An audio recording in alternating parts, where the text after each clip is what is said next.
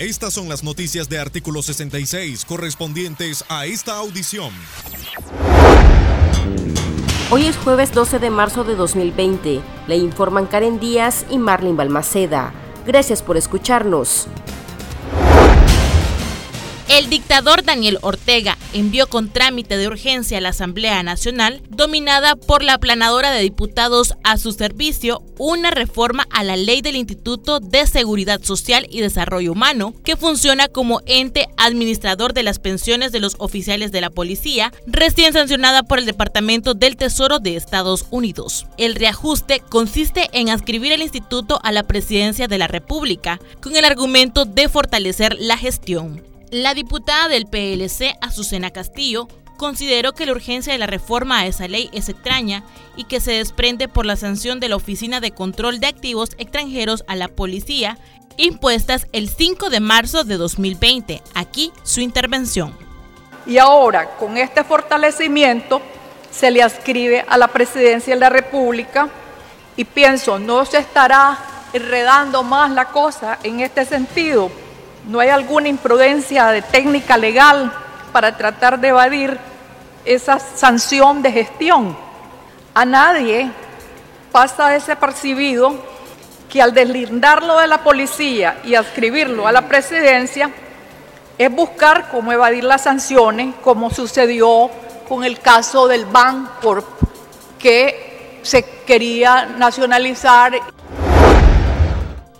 El informe sobre libertad religiosa de la Comisión Internacional para la Libertad Religiosa de Estados Unidos acusó nuevamente al régimen dictatorial de Daniel Ortega y Rosario Murillo de atentar contra la libertad religiosa y de culto de los nicaragüenses, al tiempo que condenó los más recientes ataques de partidarios del gobierno contra la Iglesia Católica. El documento confirmó que el régimen dictatorial estuvo activamente detrás de una campaña mediática de desprestigio contra Monseñor Silvio José Báez, a quien le armaron un audio manipulado para tratar de golpear su imagen pública dentro y fuera del país. De acuerdo con la administración norteamericana, la campaña mediática emprendida por el régimen contra el obispo Báez, así como las graves amenazas contra su vida, hicieron que el Papa Francisco lo trasladara a Roma desde abril de 2019 de forma indefinida. El Consejo Superior de la Empresa Privada, a través de un comunicado de prensa, exhortó y demandó al régimen de Daniel Ortega y Rosario Murillo que inicie e implemente una campaña educativa de prevención ante la pandemia del coronavirus a nivel internacional.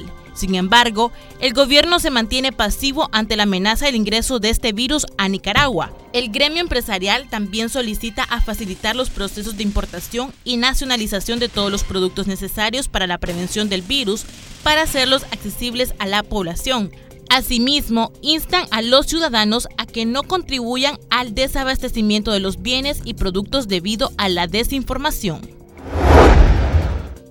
La justicia de Daniel Ortega y Rosario Murillo acusó de los delitos de transporte ilegal de estupefacientes a los ciudadanos Steven Moisés Mendoza, de 18 años, originario de Masaya, y Denis Ramón Chavarría, de 35, procedente de la ciudad de León, quienes fueron retenidos el viernes 6 de marzo en la zona fronteriza de Peñas Blancas por miembros del ejército de Nicaragua y entregados a la policía de la dictadura. En la audiencia preliminar, la Fiscalía señaló que ambos ciudadanos fueron detenidos el sábado 7 del mismo mes en la parada de buses del mercado Roberto Huembes en Managua, cuando supuestamente se transportaban en un bus procedente de la ciudad de Rivas. El abogado Julio Montenegro, defensor de derechos humanos y representante legal de ambos ciudadanos, dijo a artículo 66 que esto es parte del montaje que la policía orteguista está ejerciendo en contra de todo opositor a su régimen. Además, el jurista detalló las contradicciones en la denuncia interpuesta por la Fiscalía.